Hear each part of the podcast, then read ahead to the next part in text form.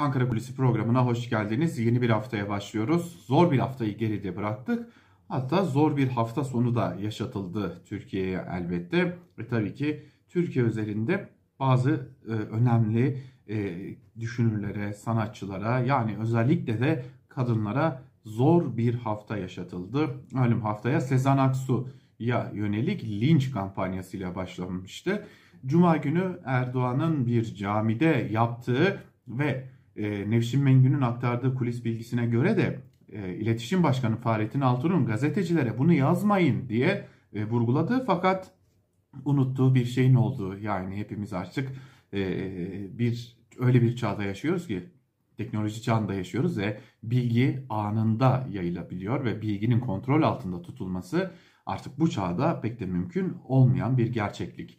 E, ve işte o konuşmada Erdoğan Sezen Aksu'nun dilini koparmaktan bahsetti. Tabi hafta sonunda yapılan bir suç duyurusunda da Milli Beka Hareketi e, doğrudan doğruya yine Sezen Aksu'yu hedef aldı ve burada kafasına sıkmaktan, öldürmekten dahi bahsettiler. Nedense benim aklıma Hrant Dink geldi. E, Hrant Dink de tıpkı böyle hedef haline getirilmişti. Yetmedi Sedef Kabaş, gazeteci ve iletişim uzmanı Sedef Kabaş bir açıklama, daha doğrusu bir programda bir Çerkes atasözünü kullandığı için e, bir anda e, hedef haline getirildi. E, ardı ardına açıklamalar, ardı ardına tırnak içerisinde söyleyecek olursak tepkiler geldi ve en nihayetinde gece yarısı 2'de önce gözaltına alındı ardından sabah getirildiği adliyede de tutuklandı ki kendisi henüz gözaltındayken adliyedeyken daha doğrusu Adalet Bakanı Gül bir açıklama yaptı ve en ağır şekilde bedelinin ödetileceği minvalinde sözler söyledi. Bu sözleri söyleyenin de Adalet Bakanı olduğunu, hani HSK'nın başındaki isim olduğunu hatırlatmakta fayda var ki e, Kabaş'ı tutuklayan hakimin de kıdemsiz olduğunu, çok yeni bir hakim olduğunu, e, en nihayetinde de yine o HSK tarafından atandığını söylemekte de fayda var. Öte yandan tabii ki başka tartışmalar da vardı. Şarkıcı e, Gülşen'in kıyafeti de yine fazlasıyla tartışma konusu. Daha doğrusu tartışma konusu demek belki de doğru değil. Hedef gösterilmesine gerekçe haline getirilmişti. Öte yandan tüm bunları topladığımızda bir de ardı ardına hilafet çağrısı yapan, kafa kesme, e, yok etme çağrısı yapan adeta bir savaş açan imamlar grubu diye bir şey karşımıza çıktı ki camilerden imamlar e, Türkiye'nin herhalde en büyük değerlerinden biri olan Sezen Aksu'nun neredeyse öldürülmesine e, fetva vericesine konuşmalar yaptılar. E, bir yandan da e, bugüne kadar ılımlı görünen ya da muhalif görünen bazı vakıflar örneğin Furkan Vakfı gibi vakıflar da Sezen Aksu'yu hedeflerine koymaktan geri durmadılar. Şimdi bu tartışmalar bir köşede duruyor ve bu haftanın da önemli bir konusu olacak. Elbette önemli bir tartışma konusu bu hafta bu konuya da eğilmek gerekecek. E, zira e, muhalefet e, sessiz o konuyu bugün konuşacağız ama e, iktidar niye bunları yapıyor? Ya da iktidar gerçekten hepimizin daha doğrusu büyük bir çoğunluğun düşündüğü gibi ortada bir ekonomik kriz var ve gündemi saptırmak amacıyla da tüm bunları e, kullanıyor mu? Yoksa bizim bu düşüncemizin çok ama çok ötesinde bir süreç mi işliyor? Muhalefete göre aslında muhalefet burada ikiye ayrılıyor. Muhalefetten kendi partilerini böyle isim vermeden de eleştirenler söz konusu. Yani e, yeteri kadar tepki verilmediğine hem Sezen Aksu için hem e, Sedef Kabaş için hem de e, Türkiye'de son günlerde ardı ardına gelen açıklamalar için yeteri kadar tepki verilmediğini düşünenler var ki bunu partilerinin üst yönetimine iletiyor muhalefet temsilcileri. Yeteri kadar tepki vermiyoruz. Olayın nereye gittiğinin farkında mıyız değil miyiz bundan bile emin değiliz diye bize görüşlerini bildiren muhalefet temsilcileri var. Kendi partilerini eleştiriyorlar. Yeteri kadar size tepki gösterilmedi diye düşünüyorlar. Şimdi dönüyoruz dolaşıyoruz Enes Kara'nın intiharı ya da bana kalırsa bir cinayet o. Ee, Enes Kara'nın ölümünün e, söz konusu olduğu zamana gittiğimizde de yine aynı e, tepkisizlikle karşı karşıya kalmıştık. Peki tüm bunlara baktığımızda e, muhalefet bunun bir gündem değiştirme olduğunu düşünüyor mu? Evet bir kesim düşünüyor. Hatta büyük bir kesim bunu düşünüyor. Yani Erdoğan e, ya da AKP iktidarı ya da Cumhur İttifakı yani AKP MHP ortaklığı e, gündemi değiştirebilmek için ekonomik krizin konuşulmaması için e, bu tür argümanları kullanıyor. Ama muhalefetin bir bölümüne göre ise Bunlar gündem değiştirme çabası falan değil. Gündemin ta kendisi. Yani muhalefet temsilcilerine göre iktidar bir takvim işletiyor. İktidarın e, toplumu kutuplaştırma babında, toplumu tamamen birbirine karşıtlaştırma babında bir takvimi işliyor ve bunun ardı arkası kesilmeyecek. Ve eğer yeteri kadar tepki verilmezse bunun çok daha ağır sonuçlarıyla karşılaşmak mümkün olacak. Muhalefetin küçük de olsa bir kesimi ise bunu düşünüyor.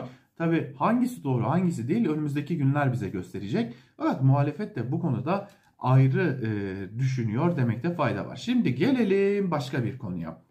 Tüm bunlar olurken yani Türkiye'de toplum ortadan ikiye ayrılmış çatırdarken belki de e, Hrant Dink'in başına gelenler, Hrant Dink'in e, öldürülmesine doğru örülen taşlar bugün başka isimler için e, örülür durumdayken isteyerek ya da istemeyerek bunu bilemeyiz elbette ama örülürken bir diğer yanda Cumhurbaşkanı'na hakaret soruşturmaları var. Yani e, her şeyin gerekçesi Cumhurbaşkanı'na hakaret oluyor. İşte Sedef Kabaş'ın tutuklanması gibi. Şimdi bakıyoruz Kenan Evren'e 12 Eylül 1980 darbesinin mimarı e, Cuntacı Kenan Evren ne hakaret iddiasıyla açılan dava sayısı 340. Turgut Özal'a 250, Demirel'e Süleyman Demirel'e 158, Ahmet Necdet Sezer'e 163. Bu arada Abdullah Gül ise 840 dava açmış durumda.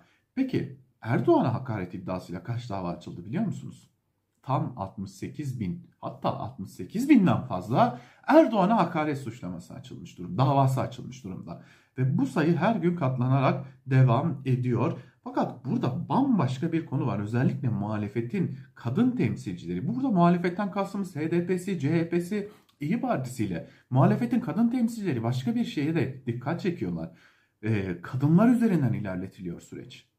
Yani bir yanda Sedef Kabaş hedef alınıyor, bir yanda Sezen Aksu hedef alınıyor, bir yanda şarkıcı Gülşen'in e, açıklamaları hedef alınıyor, bir kıyafeti hedef alınıyor. Öteki yanda baktığımızda nafaka konusu tartışmaya açılmış durumda. E, peki bunun sonu medeni kanunun ortadan kaldırılmasına gider ise ne yapacağız diyor muhalefet temsilcileri. Hatta bu konuya ilişkin genel başkanlarına görüşlerini ileten kadın milletvekilleri dahi söz konusu bunun karşısında durmalıyız diyen kadın milletvekilleri söz konusu. Yani Ankara bu aralar yeni bir oyunu kurguluyor. Öyle görünüyor. Evet. İktidar cenahı yeni bir oyun kurguluyor.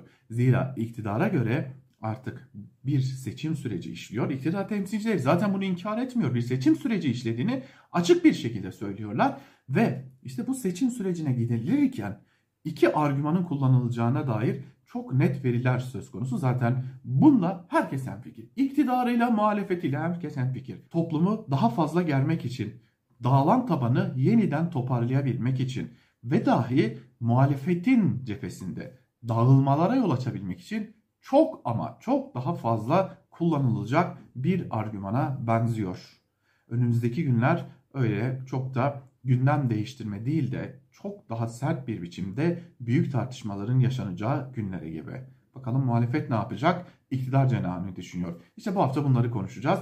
Bu arada programımızı bitirirken e, iki konuya değinmeden olmaz. E, bugün 24 Ocak ve sevgili e, büyük usta gazeteci Uğur Mumcu'nun ölüm yıl dönümü kendisini de saygıyla bir kez daha andığımızı belirtelim. E, tam da gazetecilerin bugün yine hedef gösterildiği, tam da gazetecilerin sırf görüşlerini açıkladıkları için cezaevlerine gönderildiği günde Uğur Mumcu'nun bir kez daha hatırlanması ve hiç unutulmaması gerektiğinin de altını çizmek lazım. Tabi biz Özgürüz olarak, Özgürüz Radyo olarak yıllardır yolumuza devam ediyoruz ve bir hatırlatmayı daha yapmakta fayda var. Bugün Özgürüz'ün yaş günü Özgürüz Radyo tam 5 yıldır, daha doğrusu Özgürüz platformu 5 yıldır sizlerle Uğur Mumcu'nun kaleminin yere düşmediğini hatırlatmak için yola çıktığımız bu dönemde 5 yıldır sizlerin sesine ses olmaya çalışıyoruz. Dileriz özgür bir toplumda çok daha önemli işlerle ve güzel haberlerle sizlerle birlikte olabiliriz. Bizden ayrılmayın. Hoşçakalın.